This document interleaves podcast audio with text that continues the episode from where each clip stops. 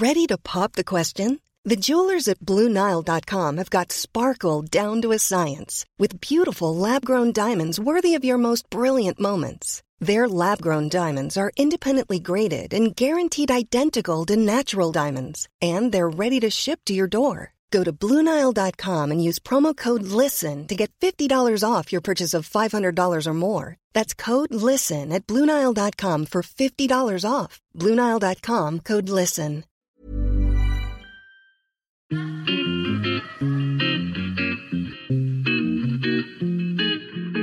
Salut les gars, je suis Anne-Laure Baratin et vous écoutez le podcast Genre de fille. Chaque semaine, je reçois une fille unique en son genre pour parler sans tabou de mission de vie, de galère, de déclic ou non, de féminin, de maternité ou pas, tout ça, tout ça. Par leur parcours, leur engagement et leur choix de vie, elles m'ont bluffé et j'ai à cœur de vous les faire découvrir. Je sais qu'elles vous inspireront. J'espère maintenant que leur parole vous permettra d'avancer, de choisir, de décider. Et maintenant, place à l'épisode du jour. Bonne écoute Cet épisode a été rendu possible grâce à Baratin, etc. Baratin, etc., c'est moi, c'est l'agence de création éditoriale qui accompagne les entreprises engagées s'adressant aux femmes. Alors aujourd'hui, au micro de Genre de Fille, je reçois Aude Pépin. C'est l'une des intros que j'ai mis le plus de temps à écrire. Parce que je me remets tout juste de la soirée de mes 40 ans où j'ai été submergée d'amour, d'amitié, de cadeaux, de danse et aussi d'alcool. Et aussi parce que Aude a fait 50 000 trucs dans sa vie et que c'est impossible à résumer en quelques mots. Ah, Aude aussi, elle a eu 40 ans en septembre. Et Aude, pour ses 40 ans, elle sort son premier film en tant que réalisatrice. Un film qui s'appelle À la vie, un film documentaire où elle suit Chantal Birman, une sage-femme libérale et féministe qui a consacré sa vie à défendre le droit des femmes, dont le droit à l'avortement. Et à presque 70 ans, elle continue de se rendre auprès de celles qui viennent d'accoucher pour leur prodiguer soins et conseils. Mais avant de sortir ce film, Aude, elle a été actrice. Elle a fait des pubs, dont celle réalisée par Maïwen il y a quelques années. Elle a travaillé pour le zapping de Canal+, pour l'émission Les Maternelles en tant que journaliste. Un parcours riche qu'elle nous raconte en détail. Ah, elle fait aussi des voix off et vous allez comprendre pourquoi en l'entendant. J'adore ta voix, Aude, je te le dis. À toi. Bonjour Aude, je suis ravie de te recevoir au micro de Genre de Fille. Euh, comment vas-tu? Ça va. Oui. et toi? Écoute, euh, ça va. Je suis très contente de te parler et j'ai vu que ton, donc, ton premier film en tant que réalisatrice, qui s'intitule À la vie, va enfin sortir après des mois de report euh, de sortie justement suite au Covid. Comment tu te sens? Euh, Comment je me sens?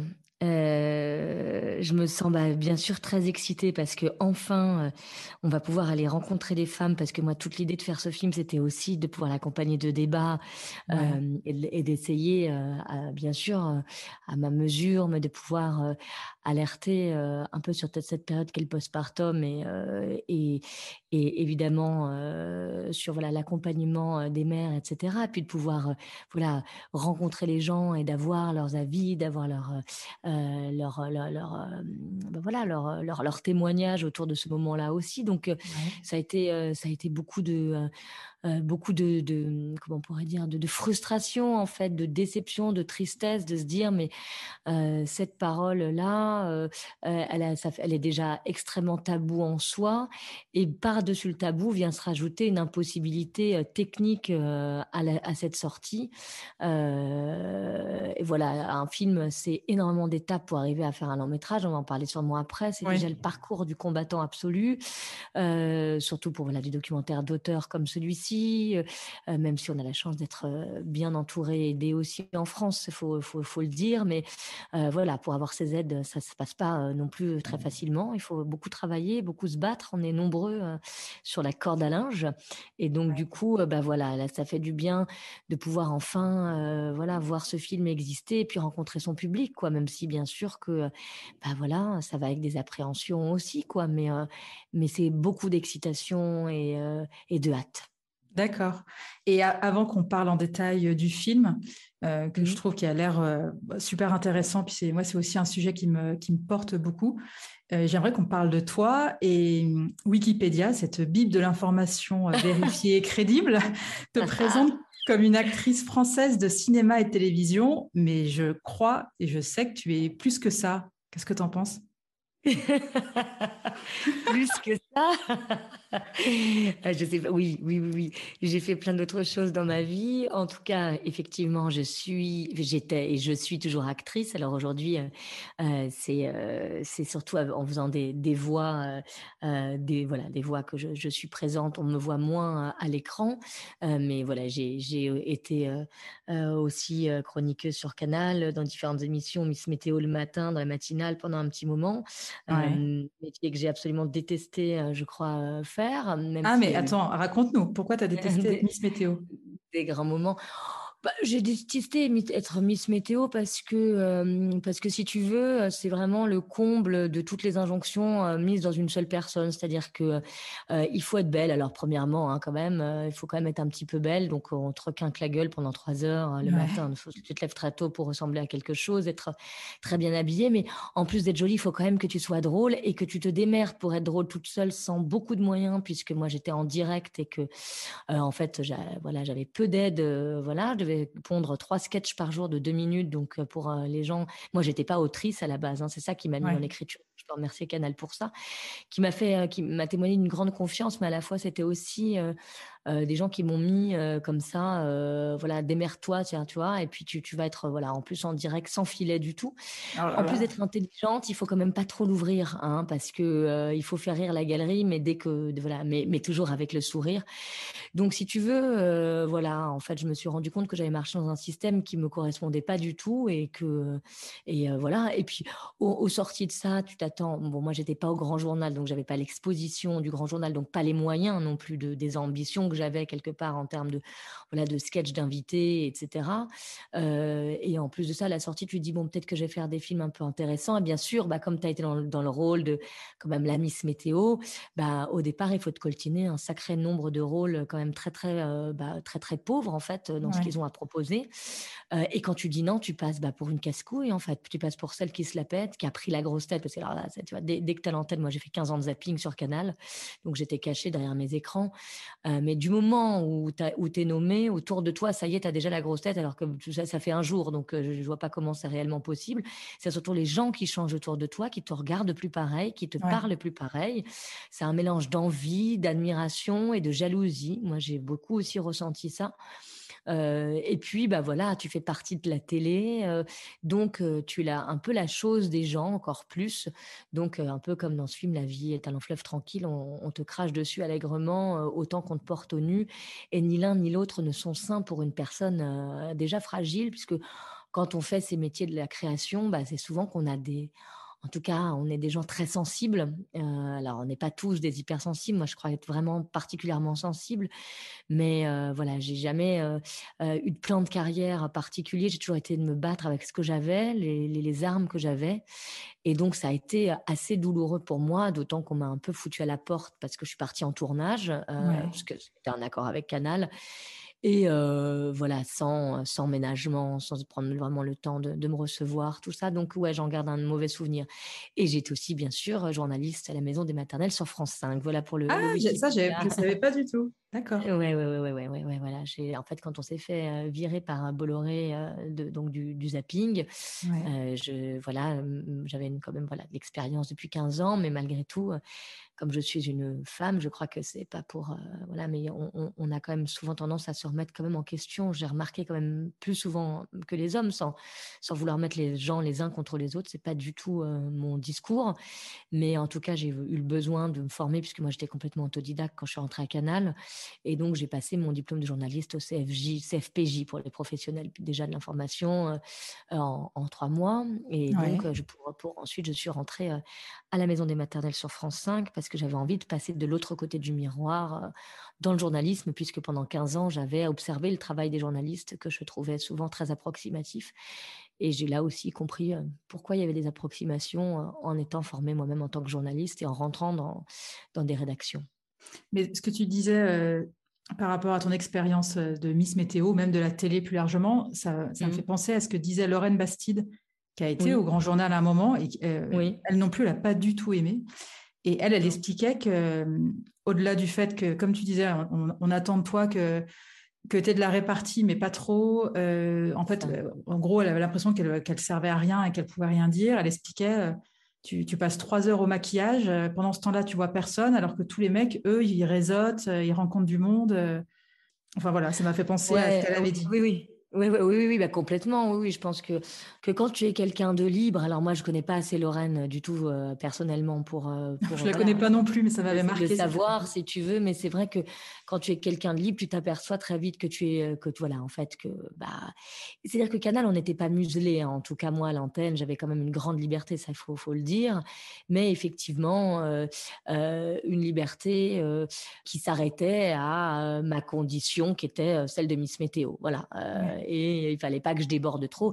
Sur le réseautage, alors moi euh, là-dessus, moi été enfermée pendant 15 ans au zapping euh, devant mes écrans. J'ai passé 15 ans à Canal et à la fin, euh, je ne connaissais pas grand monde à Canal parce que moi j'y allais pour voilà pour travailler et je, je, je, voilà je faisais mon travail comme une petite fourmi voilà fourmi et voilà le, réseau si tu veux je, m'en foutais un peu moi mais ça c'est c'est pas bien hein, sûrement hein, c'est pas comme ça qu'on avance en tout cas qu'on qu'on arrive à, à peut-être faire changer les choses parce qu'on n'atteint pas les sphères de pouvoir totalement. Bah non, je sais pas. Tu vois, là, j'avais une invitée du podcast, euh, Rebecca Fitoussi, qui est euh, journaliste à Public Sénat et qui d'ailleurs, elle, euh, enfin, qui reste chez Public Sénat, mais qui passe à la section documentaire. Et elle, dans le, quand je l'ai interviewée, elle assumait le côté de dire, moi, j'ai jamais su réseauter. Enfin voilà. et puis en fait, ça se passe très bien pour elle. Hein. Oui, voilà.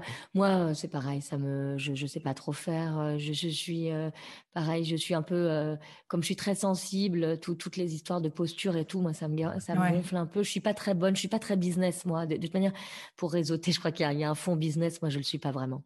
D'accord. Et tu es rentrée à la maison des maternelles, donc tu es, passé, on va dire, tu as fait des, des, des reportages pour eux, c'est ça?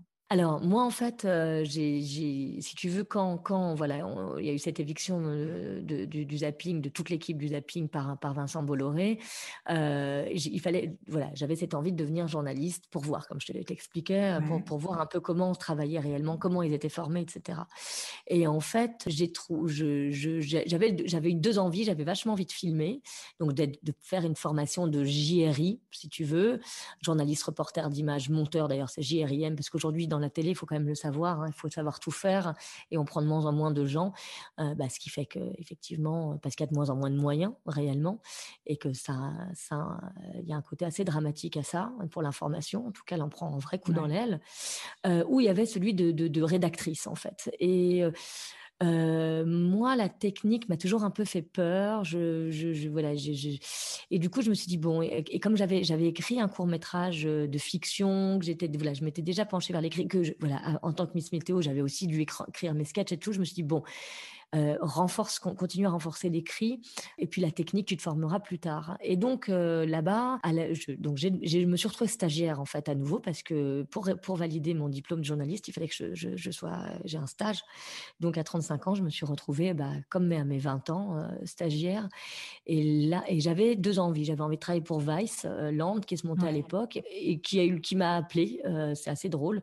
Et c'est finalement Réal Wiesman qui a pris ma place. No comment. Euh, et, et, et j'étais attirée par l'envie de travailler à la maison des maternelles. Alors ça, je l'ai déjà un peu dit dans d'autres endroits, mais je savais pas bien pourquoi. Je, j'avais, euh, c'était très très instinctif, si tu veux, d'aller vers la maison des maternelles, parce qu'il y avait pas grand chose en fait à la, télé qui m'inspirait. J'avais pas envie de rentrer dans des trucs très politiques, euh, enfin tu vois des émissions, faire des sujets les, les, politiques m'intéressaient pas. voilà, bon. Et donc je me suis retrouvée à la maison des maternelles. Et là, en fait, moi, j'écrivais les plateaux fait plein de trucs. J'ai fait de la programmation, j'ai écrit les plateaux, euh, je me suis occupée même de, de tutos, euh, voilà. Donc j'ai fait un tas de choses en, très peu de temps. Mais c'est surtout là où effectivement j'ai rencontré Chantal Birman, qui est le personnage principal de mon documentaire. Ouais. D'accord. Mais tu disais que c'est marrant parce que moi j'ai participé à la maison des maternelles. Euh, oui. J'étais enceinte de mon deuxième. Et oui. alors, c'était marrant, c'était ma première expérience de télé. Je suis pas du tout naturelle. On a l'impression que je suis en train d'interviewer euh, Enfin, je sais pas, on a l'impression que c'est un genre, un truc hyper grave, que je, fais une tribune à l'ONU. Euh, mais, alors que je parle de, des plats interdits pendant la grossesse et que j'ai une discussion à propos de ça. Enfin bon, j'avais adoré cette expérience. Euh, tu vois, j'avais vu Anna Roy, la sage-femme. Il y avait euh, Benjamin, je sais plus comment il s'appelle. Benjamin Muller. voilà, Benjamin Muller, hyper sympa. Et, et c'est vrai que c'est vraiment une émission qui, c'est un peu la seule émission en France drôle où tu apprends des trucs et que tu peux regarder quand tu es en congé mat avant ou après d'avoir accouché en fait. Absolument, hein, c'est une mine d'or cette émission. Moi, je, euh, je, l'équipe est, euh, est, est, super déjà, euh, ça il faut le dire. Et c'est des journalistes qui sont extrêmement dévoués et qui connaissent très bien leur sujet. Et heureusement, parce qu'elles ont de moins en moins le temps de faire leur sujet, parce qu'il y a de moins en moins d'argent qui sont donnés, qui est donné à cette émission. Alors qu'elle cartonne en plus alors qu'elle cartonne. Donc, donc voilà. Et surtout qu'il y a déjà pas grand chose quand même pour autour de la, de la, parentalité. C'est un peu la seule émission. c'est la seule émission. Non, exactement. Et non, non, c'est vrai que moi j'y ai passé, j'ai quitté cette émission parce que je me suis rendu compte que ma voix c'était justement autre chose que d'être une que de, de faire du journalisme. Euh, de cette manière-là. Euh, mais euh, mais cette équipe, d'ailleurs, on, sait souvent encore au téléphone, c'est vraiment des gens super, quoi, que j'ai adoré. Ouais, ouais, ouais, c'est une très bonne émission et, et c'est vrai qu'en plus ils, ont ils ont la capacité, enfin voilà, celle qui, ceux qui la présentent, en tout cas, je pense surtout à comment mince, à bah, la présentatrice. Agathe Le Caron. Agathe Le Caron, merci. Elle a d'une intelligence et, et d'une drôlerie assez rare. Non mais quand ils font leur sketch, c'est ce qui plus, moi, c'est ce qui me fait le plus marrer, le côté de pas se prendre au sérieux sur des sujets euh, qui peuvent être sérieux, c'est quand même hyper sympa. Complètement. comment, comment tu es passée d'actrice à réalisatrice, même si là tu nous as un peu expliqué que c'était aussi passé par la case journaliste. Est-ce que tu as eu un déclic? Oui, oui, oui. Mon déclic, ça a été d'abord, alors ça n'a pas d'abord été tout de suite le documentaire, puisque j'ai commencé par donc écrire un court métrage euh, euh, que je devais réaliser. En fait, j'avais eu euh, de l'argent en partie, enfin d'une région, la région PACA. je devais le réaliser en fait avant de tourner à la vie. Et en fait, il s'est avéré que, j'ai rencontré Chantal Birman et donc du coup j'ai décalé ce tournage que je vais devoir faire là maintenant. Mais j'ai tout réécrit. Bon, bref. Alors comment je me suis dit que je préfère, enfin que j'allais me mettre à la réalisation? Parce que tout simplement j'avais au départ c'était partie de ça. Alors là, c'est pour la fiction. Le documentaire, c'est encore autre chose. Mais pour la fiction, c'est parce que vraiment, je ne je n'avais pas de rôle qui me correspondait en fait. Euh, et je me rendais compte que euh, euh, je racontais pas les, les, histoires que je voulais, enfin je ne voyais pas à l'écran, en, en, tout cas très peu, les histoires que j'avais envie de voir à l'écran. Et ce qu'on me proposait comme rôle, voilà, n'était pas du tout, selon moi, assez consistant. C'est-à-dire que les femmes étaient quand même souvent des passe-plats, ou alors les bonnes copines, en tout cas pour ma part, les bonnes copines rigolotes, machin, mais enfin bon, qui étaient des espèces de, qui étaient des ressorts, hein, machin, mais c'était, c'était jamais des personnages très importants qui racontaient des, des, des, grands destins de femmes ou des, histoires qui nous concernaient. Quoi.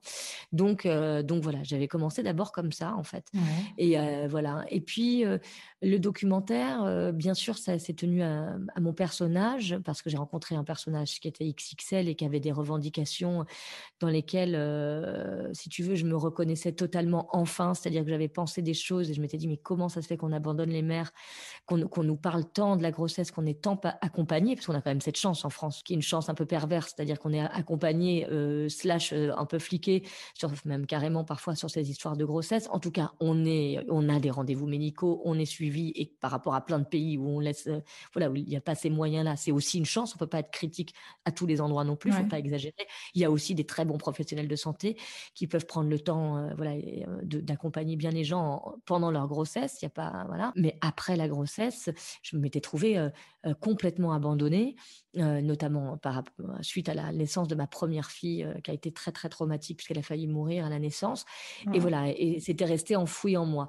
Donc, si tu veux, euh, voilà, Chantal Birman a été évidemment le déclencheur. fallait vraiment qu'on alerte la société là-dessus. Pourquoi on se le disait pas en, entre femmes? C'était aussi une responsabilité qu'on avait. Mais je, dix ans plus tard, parce que ma fille a 14 ans et demi maintenant, j'ai eu une fille huit ans et demi plus tard, qui est Marnie, qui a 6 ans, et je voyais toujours que, bah voilà, ça, il n'y avait pas tellement encore de, de dialogue autour de ça. Là, ça a changé depuis quelques mois, mais enfin depuis deux ans, mais c'est très récent. Et bref, et alors moi, le documentaire, euh, la réalisation, je crois que ça, a beaucoup rapport aussi avec le métier d'acteur, c'est-à-dire que euh, finalement, quand on filme, euh, quand on joue, il faut être entièrement là dans le moment où on joue. Et dans le documentaire, il y a aussi cette, euh, cette vivacité d'esprit à avoir en permanence, c'est-à-dire choper ce qui se passe euh, dans l'immédiateté la plus, totale et dans la vérité la plus crue, la plus nue. Pour moi, c'est ça le documentaire et c'est ça d'ailleurs le jeu d'acteur aussi, c'est-à-dire d'être dans quelque chose d'extrêmement pur, d'extrêmement juste, cette recherche de la justesse que j'avais dans mon métier d'actrice, que j'ai sûrement pas du tout réussi du tout à avoir dans les, les, choses que j'ai faites, mais en tout cas, c'était une vraie recherche. Je l'ai retrouvée, je l'ai complètement retrouvée dans le, dans, dans le documentaire. Et donc, en fait, c'est le fait de rencontrer Chantal Birman. Tu t'es dit, je, je, veux, je veux faire un documentaire sur elle. Oui, voilà, ça a été, ça a été de la rencontrer où je, si tu veux, c'était le documentaire sur elle, mais aussi voilà sur ce moment hein, qui, est, celui du postpartum. Et, et en fait, quand j'ai su que, si tu veux, Chantal, euh, qui, qui, venait, qui était une des, un peu des petites stars de la maison des maternelles, petite star, c'est pas très joli comme de nom, mais c'était une, femme qui était régulièrement euh, euh, invitée. En fait, ce que j'ai appris au fur et à mesure en la, en la connaissant, c'est que elle, elle, est, elle continuait d'exercer puisqu'elle avait presque 70 ans. Donc nous, si tu veux, on l'a convoquée à la maison des maternelles un peu comme une doyenne pour nous parler de ce métier, puisque c'est une sage-femme vraiment, a vraiment presque philosophe, tu vois, sur beaucoup de choses, qui a l'art de la punchline, etc., qui a un très bon, euh, on va pas se le cacher, qui a, qui aussi un, très, comment dire, euh, c'est une très bonne cliente, comme on dit en télévision. Mais je trouvais qu'il y avait bien, qu'il y avait des choses bien au-delà de ça chez Chantal qu'une bonne cliente. Il y avait une vraie, vraie réflexion qui avait été avant-gardiste euh, et qui, et qui n'était, qui, qui n'était réservée qu'à la maison des maternelles. Et je me suis dit, mais il faut absolument que cette réflexion autour des femmes autour de la maternité sortent du carcan de la maison des maternelles. Il faut que d'autres gens puissent, l'entendre. Et euh, mais ça, ça ne fait pas cinéma. Ça ne fait pas un geste de cinéma. Et du coup, quand j'ai appris que elle, elle, euh, elle continuait d'exercer dans le 93, dans l'endroit précis où moi je venais de vendre euh, la seule petite maison que je m'étais achetée dans ma vie. Je m'étais acheté une maison à Romainville et c'était un gros deuil pour moi de vendre cette maison et je, me suis rendu compte qu'elle continuait en fait de, euh, en Prado, c'est-à-dire en programme du raccompagnement à domicile du patient hospitalisé, d'accompagner les familles après le retour à la maternité. Et elle m'a dit moi ce que j'y vois, c'est plus grand que tout ce que tu peux imaginer. Et là, cette phrase euh, m'a est restée gravée en moi. Je l'ai rappelée. Je lui ai dit Chantal, je peux t'accompagner. Euh, tu crois dans tes visites? Parce que j'aimerais voir ce que tu ce que tu veux me dire. Et je voilà. Et là, j'ai vu euh, euh, voilà, des, des femmes, euh, tu veux, qui me ressemblaient dans, dans ce même moment, euh, donc des premiers jours dans le retour à la maison, qui sont dans un, dans une espèce de d'état de vulnérabilité, de vulnérabilité, voilà.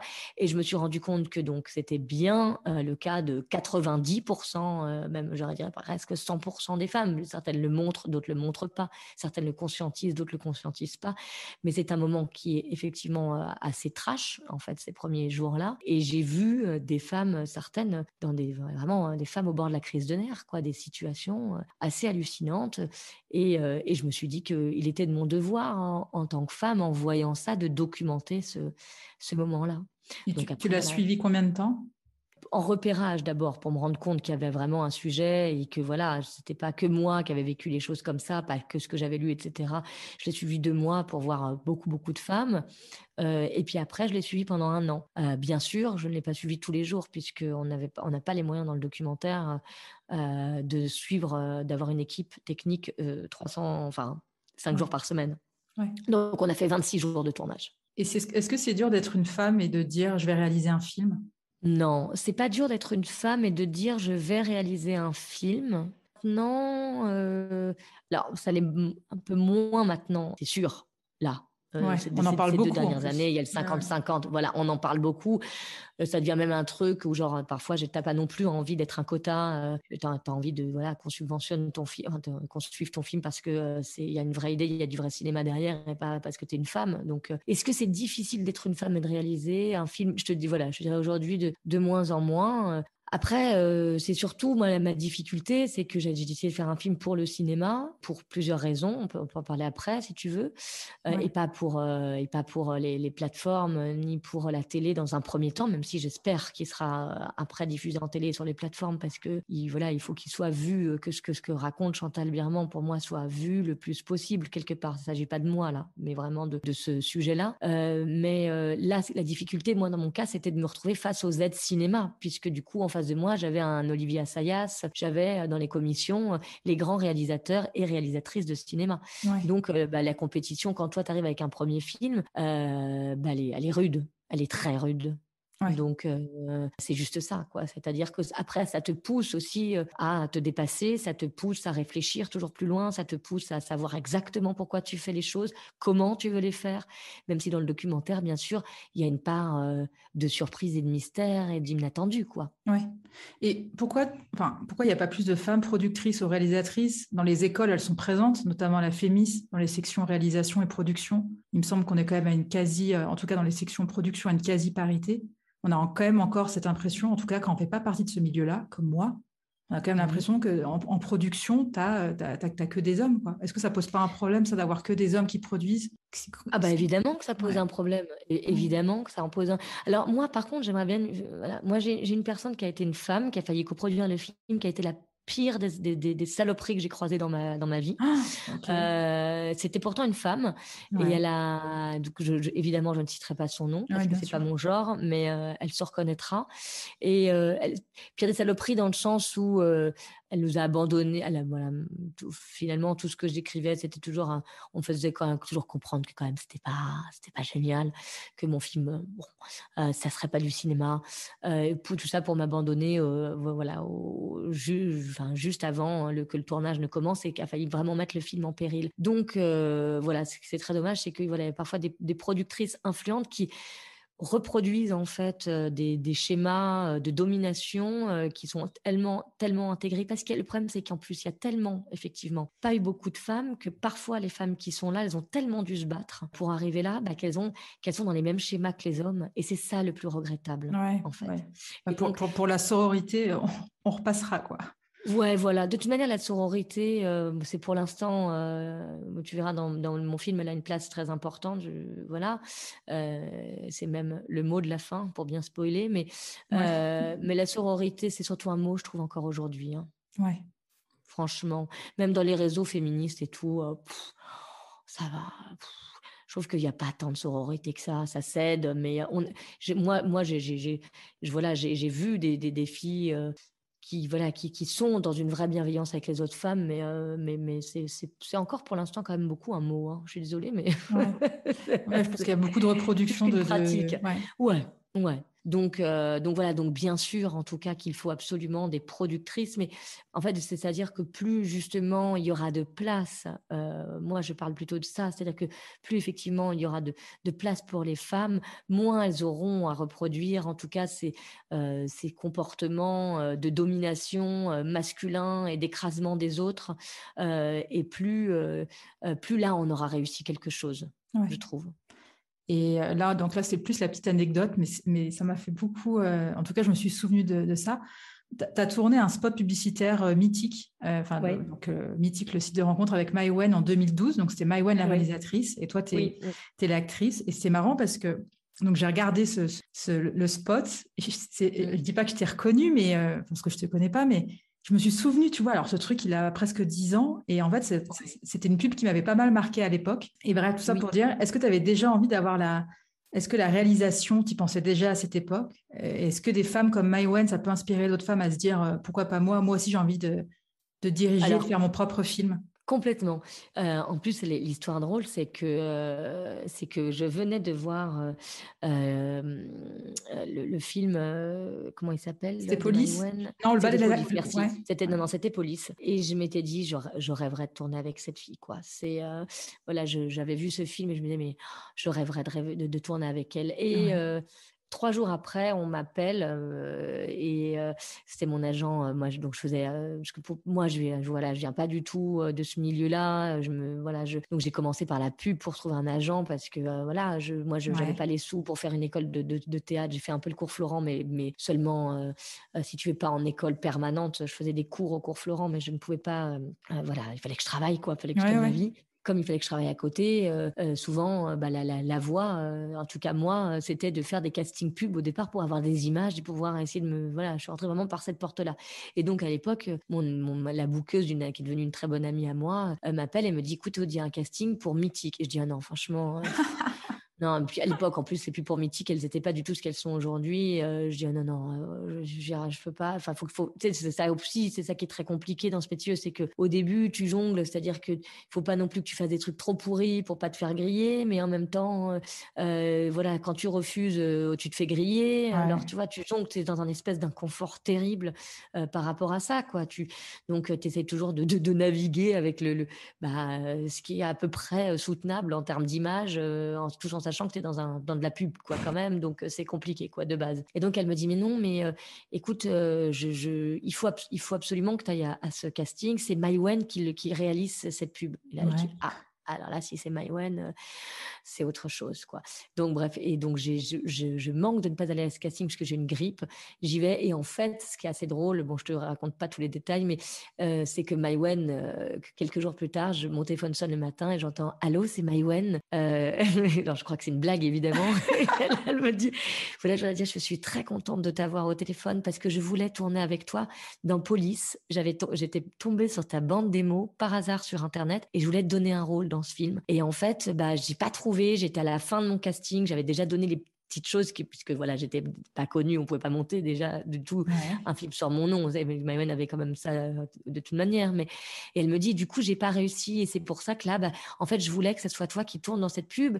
Et je voulais absolument te convoquer pour ces essais, voilà. Donc, j'étais tellement heureuse parce que je m'étais dit, tiens, c'est drôle, quoi, moi qui, m'étais dit, ah, qu'est-ce que j'aurais aimé tourner dans ce film. Et finalement, elle y avait pensé, il y avait un espèce de truc assez cosmique. Et bien sûr que c'est ce genre de femmes qui m'ont, euh, qui m'ont euh, complètement euh, ouvert euh, ouvert, euh, oui, aussi la voie des possibles, de se dire que c'était possible. Après, voilà, avec Maïwen, le tournage n'a pas été simple. C'est une femme qui est très exigeante, qui est aussi voilà particulière. Donc, voilà, ça m'a aussi mis en fragilité que de, que de la rencontrer. Mais, mais, c'était c'était une expérience assez dingue quand même.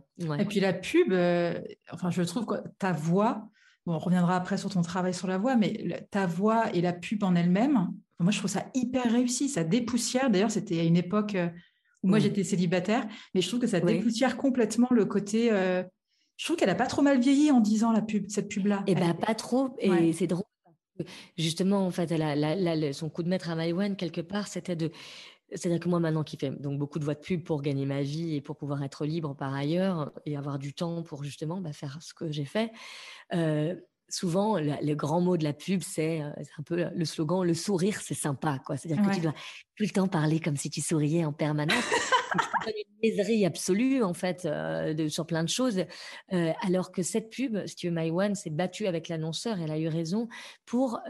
Moi, je souris pas du tout en, voix off, en fait. C'était ma première voix off, d'ailleurs. C'est grâce à cette pub-là que je gagne aujourd'hui ma vie. C'est grâce à cette pub-là que j'ai aussi été Miss Météo, mais j'y ai appris plein de choses, justement. J'ai appris là où je voulais aller, là où je voulais pas aller, ce que c'était de, la, aussi un peu la, célébrité, ce que, même si c'était encore une fois du matin, mais de se faire reconnaître, de d'être de, voilà euh, du coup euh, sur les que les gens parlent de toi sur les réseaux sociaux, etc. Ça, a été des, expériences humaines, bonnes ou mauvaises, mais de, cette pub a découlé des choses fondatrices pour moi ou qui ont, pu être des marqueurs finalement en me disant ça je veux y aller, ça je veux pas y aller. Euh, et c'est vrai que elle avait demandé dans cette pub à ce que justement je ne souris pas, je raconte pas des choses qui sont qui sont qui sont drôles. Je raconte bah, la vie la vraie quoi.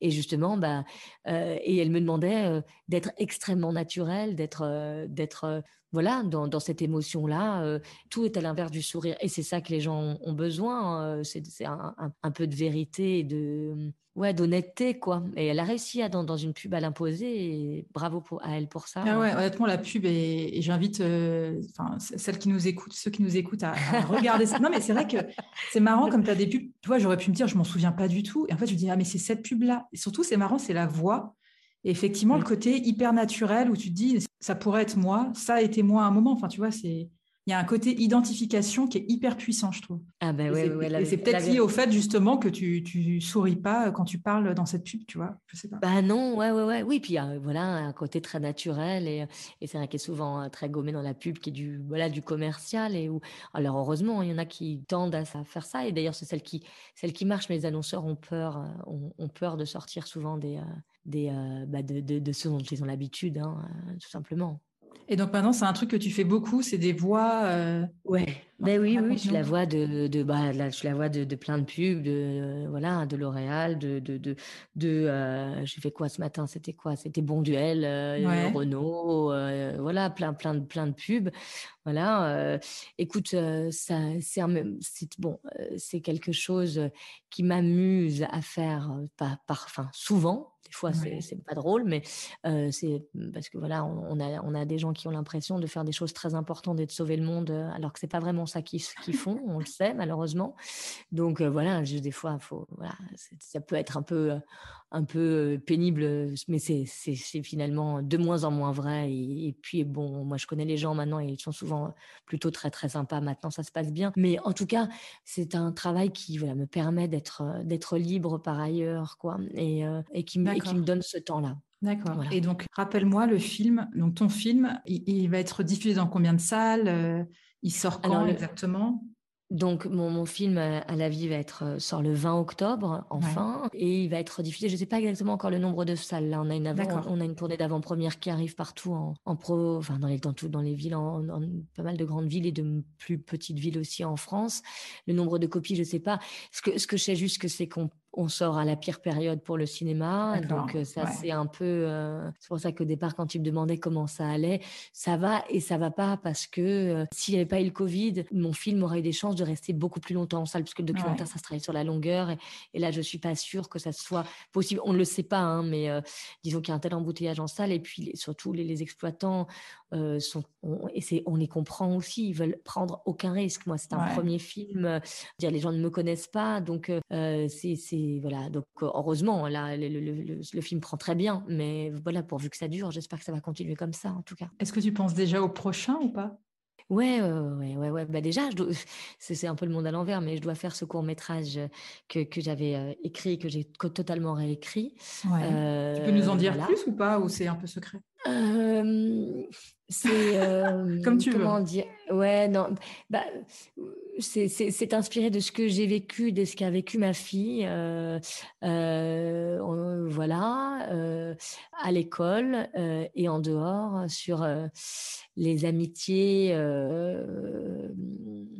et les entraînements à la oui mais aussi les les premières découvertes euh, bah, du désir en fait euh, et donc euh, l'entraînement avec ses copines sur ce désir là etc ces trucs qui sont très tabous et qui peuvent du coup par des décalages se, terminer par des choses un peu dramatiques notamment en ce qui concerne le harcèlement scolaire hein, dont voilà ma, fille a notamment été victime en, en, CM2 et donc sur cette année de CM2 qui est très charnière en fait. Donc voilà je vais travailler là-dessus et j'ai comme tout juste commencé un, mon document, mon, peut-être mon prochain documentaire qui est sur ma famille aussi.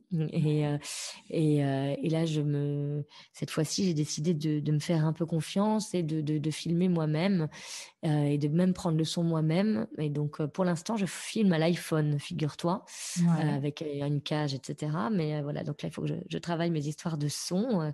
mais j'avais envie de, de passer à j'ai travaillé avec deux grands chefs opérateurs pour, pour mon long métrage documentaire et, j'ai eu beaucoup de chance. Mais c'est vrai que ça met quelqu'un d'autre entre, même si tu verras, parce que j'ai l'impression que tu n'as pas vu du coup à la vie, toi, c'est ça? Mais Non, je l'ai pas, vu, mais pas encore. Voilà. Voilà, donc, euh, mais même si euh, on, ne voit pas qu'il y a quelqu'un entre finalement les femmes que je filme euh, et, et, moi, je veux dire, il y a vraiment une, on, filme des choses, on peut pas s'imaginer qu'il y a des gens dans, la, dans cette pièce quelque part, mais, mais ça te met ben, une personne de plus entre toi et ton sujet. Et, et donc, donc là, j'ai décidé de d'essayer comme ça. Mais voilà, je je, je sais pas où, où jusqu'où ça ira.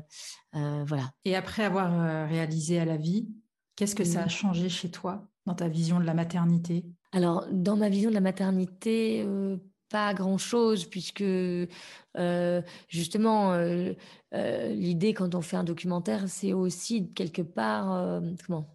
Je dirais pas que, enfin, c'est pas le film qui a changé, c'est pas de réaliser qui a changé quelque chose de la maternité, sur mon idée de la maternité, c'est que juste ça m'a conforté dans le fait que effectivement il était nécessaire de, de, davantage parler de, de ces voilà de, de ces premiers moments euh, euh, avec le avec le bébé euh, et de cette difficulté bah voilà à se retrouver seul face à, à cette, ce nouvel être et que et des difficultés ensuite qui en découlaient voilà de fait que les femmes soient laissées quand même très seules avec beaucoup de, de, de, choses à gérer en fait, à la fois des carrières. On demande aux, choses, aux femmes des choses impossibles aujourd'hui, quoi. Clairement, c'est euh, il y a de quoi devenir taré. Moi, je voilà, la, dépression du postpartum, c'est la deuxième cause de mortalité euh, des femmes chez la chez la chez la chez la mère, chez la jeune mère. Donc voilà, c'est des choses qui sont très très graves en fait, réellement quoi. Alors on va passer aux questions de la fin. Qu'est-ce qui t'anime, Aude? Qu'est-ce qui m'anime? Mmh c'est une bonne question là, parce qu'en plus moi, tu sais, je suis là, là je suis obligée de, c'est pas pour euh, faire de la, de, revenir sans arrêt sur le film, mais en, tout cas, euh, euh, c'est d'essayer de faire changer les choses sur ce moment-là de la vie. Ça, ça m'anime. ce qui m'anime, c'est aussi de d'essayer de vivre autrement en ce moment. Je, je quitter ces, ces, ces grandes zones de ville que sont voilà que ce qu'est Paris euh, et de pouvoir vivre autre chose euh, à la, à la campagne où voilà, j'ai acheté quelque chose et où je vais essayer de me rapprocher de la nature. voilà, ça, ça m'anime et d'y accueillir justement probablement des, des, femmes en difficulté maternelle avec leurs enfants et qui sont pas dans, la dans des psychoses puerpérales de très graves, mais qui sont simplement voilà, dans des moments où elles ont besoin de, de parler entre elles et d'être un peu, un tout petit peu accompagnées et écoutées. Ça, ça m'anime. D'accord. Bah, tu étais bien animée. Hein. là, je peux te dire. Et maintenant, un peu le contraire. Qu'est-ce qui te met en colère ou peut t'agacer? Alors, qu'est-ce qui me met en colère? Bah, Alors là, je vais, je vais, je, en ce moment, c'est, euh, mais ça fait des années, mais euh, il y a plein de choses qui me mettent en colère. Euh, bah, mais, mais c'est la pollution. C'est très que aujourd'hui, pardon, voilà, moi je vis à Paris et je souffre terriblement de la pollution atmosphérique qu'il y a dans cette ville. Je trouve qu'on s'est bougé à un niveau incroyable avec cette histoire de Covid pour trouver des solutions, des vaccins, des thérapies géniques, etc. Enfin voilà, on, a bougé le monde entier sur cette histoire de Covid et il le fallait parce que c'est effectivement c'était très grave. Mais la pollution, c'est encore, enfin voilà, c'est, je pense que tout ça est aussi le résultat de, toutes ces pollutions là et de toute cette destruction qu'on fait à la nature. Et ça, ça me, ça me met en colère et, à un point un point pas possible parce que je vois aujourd'hui se développer un tas de cancers autour de moi chez des très jeunes, etc. Et la cause, c'est la pollution. Et je ne comprends pas. On vote pour des élus qui ne mettent pas en place des choses pour que collectivement on puisse mieux vivre, quoi. Et aujourd'hui, dans les grandes villes, moi, je dois quitter Paris parce que je ne peux plus et mettre en danger mon travail aussi, puisque mes voix se font là, parce que je ne peux plus respirer en fait, et parce que voilà, mes filles, euh, je, les, je les vois euh, tousser, etc. Et, je me dis, mais il faut qu'on trouve des solutions euh, à, ça, il faut qu'on arrête ça. Et il y en a. et j'ai l'impression que la mise en œuvre de ces, ces, solutions est beaucoup trop lente, quoi. Et ça, ça me désespère, ça me met en colère. Mais quand j'avais, enfin nous, quand on habitait à Paris, on est, on est parti il y a un an, et moi, j'avais un de mes enfants qui était tout le temps, tout le temps, enfin, qui avait toujours des problèmes. Enfin, on a dû mettre en place un PAI on pensait qu'elle faisait de l'asthme. Et en fait, le médecin nous disait, non, mais en fait, euh, ça fait 10 ans, 8 cas sur 10 d'enfants qui toussent, c'est à cause de la pollution. les problèmes respiratoires ont explosé chez les, chez les enfants et c'est un vrai, c'est vrai que les gens n'en parlent pas tant que ça, en fait. les gens n'en parlent pas, exactement, les gens n'en parlent pas. Et quand tu vas chez les pneumologues, ils te disent Est-ce que vous fumez? Là, tu leur dis Oui, je fume trois clopes de temps en temps. Ah, ben c'est la cigarette. Non, non, mais en fait, pas du tout, les mecs. C'est aussi à vous, en tant que médecin, de porter plainte contre les pouvoirs publics. En fait, de dire et de d'alerter les, les, pouvoirs publics et de porter plainte conjointement. Je veux dire, il faut qu'il y ait des plaintes qui soient déposées, en fait, parce qu'à un moment donné, euh, je ne sais pas, contre les industriels, euh, contre aussi ceux qui nous dirigent, ils sont dans l'obligation normalement de nous protéger et ce n'est pas du tout le cas. Et les gens, si je continue à vivre comme ça, euh, et pour moi c'est la, la préoccupation numéro un là réellement. Il y a un vrai danger de santé publique autour de ça. Et bon, euh, on parle d'autre chose quoi. Mmh. Est-ce, qu'il y a une femme que tu aimerais entendre au micro de genre de fille? Une femme que j'aimerais entendre au micro de genre de fille. Oh là là, il y en a plein, il y en a plein, je pense qu'il y en a plein des femmes que j'aimerais entendre autour de. Bah, écoute, là, j'ai pas d'idée, là, comme ça, là, tu me poses une colle. Mais ça pourrait même être une de tes copines. C'est pas quelqu'un forcément. Euh, enfin, c'est quelqu'un dont, oui, tu apprécies le parcours ou le message est, agréable. Enfin, voilà. Ouais, ouais, ouais. Non, justement, je suis en, je suis en train d'y réfléchir parce que j'ai mes copines qui, qui souvent, elles, comme, elles prennent pas mal la parole, ça va pour elles. bah, ma fille, tiens, par exemple, Lou qui a 14 ans et demi, et ce que, que je suis en train de, de, de, filmer, parce qu'elle elle, c'est une génération qui, qui, qui, qui, travaille beaucoup à, à, en tout cas, à cette génération euh, qui est aussi qui a grandi à Paris dans un certain milieu. Attention, hein, euh, justement, euh, c'est pas, je veux pas faire de généralité sur cette génération-là, mais je, je, sens que c'est toutes ces jeunes filles là entre 14 ans et demi, à partir de voilà, ma fille a 14 ans et demi, mais je vois même celles de 16, 18, 20, elles ont beaucoup de choses à dire sur les femmes, sur leurs droits, sur le genre. ça c'est très à la mode, mais enfin c'est important. Et ça, je trouve que elles ont à nouveau réellement une, une voilà, qui a, une reprise de la pensée féministe et, et, des, et, de changements à faire concrètement. et ça, je trouve ça super. Je trouve que ce qu'elles disent, même très jeunes, est assez sensé, quoi. donc ça, c'est très, ça, ça me rassure vachement. Moi, je suis pas dans le c'était avant. Je trouve que là, la toute nouvelle jeune génération, en tout cas de, de, de, de filles que je vois, je la trouve hyper intelligente, hyper, hyper cultivée pour la plupart, enfin cultivée en tout cas au fait de ce qui se passe et avec des, des questionnements et des, et des bah, par exemple autour de l'homosexualité, etc. où on laisse plus passer certaines choses. Alors parfois c'est parfois un peu dans, dans, l'intransigeance, c'est un peu le cas. C'est un peu le l'adolescence est souvent un peu extrême de ce point de vue-là, mais voilà, je trouve que cette génération, il faudrait lui donner davantage la parole, c'est tout jeune là. Ouais, c'est vrai, mais c'est vrai qu'on n'entend pas forcément cette génération-là. C'est vrai. Oui, hein, tu vois. Euh, voilà, maintenant que j'ai donné la parole justement à une femme qui est de 70 ans, mais je trouve que c'est pas mal. Ça serait pas mal de la donner à, à des, des, voilà, des, des, des, très jeunes parce que euh, voilà, ils, ils, ont, ils vont beaucoup plus loin que ce qu'on ne pense. Quoi. Si on prend la peine juste de les écouter un tout petit peu. Quel genre de fille es-tu, Aude? Euh... tu pouvais t'y attendre à celle-ci. Hein. Ouais, bien sûr.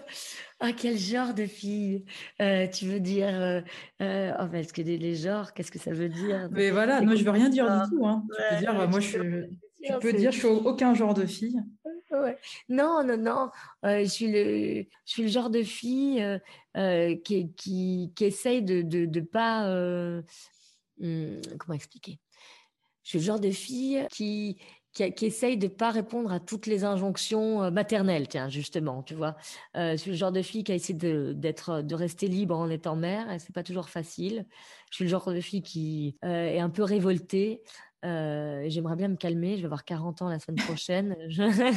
Attends, t'as dit quoi? Tu vas avoir 40 ans la semaine prochaine? Ouais, ouais. Ah moi, c'est cette semaine.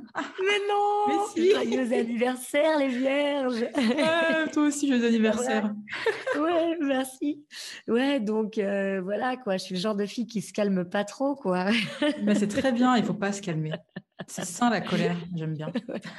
ouais, et voilà, ouais, je crois qu'il y, a toujours ça un peu en moi. Et, et je, je, crois que le genre de fille qui est, toujours aussi révoltée des inégalités, le genre de fille qui, qui est toujours aussi euh, triste quand elle se sent euh, impuissante, euh, quand, quand, elle voit des gens, qui est toujours aussi en colère de se sentir impuissante, justement, quand elle voit, voilà, euh, les gens dans, dans, dans, des voilà quand je vois les, les, femmes afghanes les filles afghanes en ce moment etc ça me voilà, ça, ça, ça continue de, de, de, me révolter, de, de j'ai envie d'aider, j'ai envie de, voilà, je continue à chercher des solutions euh, en permanence pour, euh, pour essayer de, voir comment on peut faire autrement, quoi.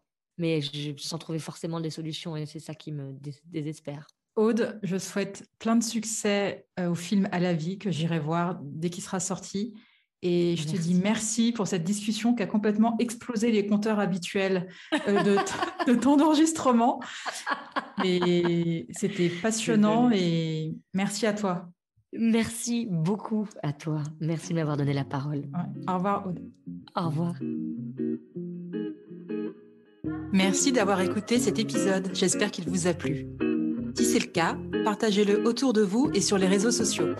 N'hésitez pas non plus à laisser un avis positif à propos de Genre de Filles sur vos applications de podcast. Pour ne rien manquer de Genre de Filles, suivez-moi à Anne-Laure Baratin sur Instagram. Si vous avez des compliments, des critiques ou des réflexions, n'hésitez pas. Merci à Marvin Marchand pour la musique du générique. Bonne semaine et à très vite. Salut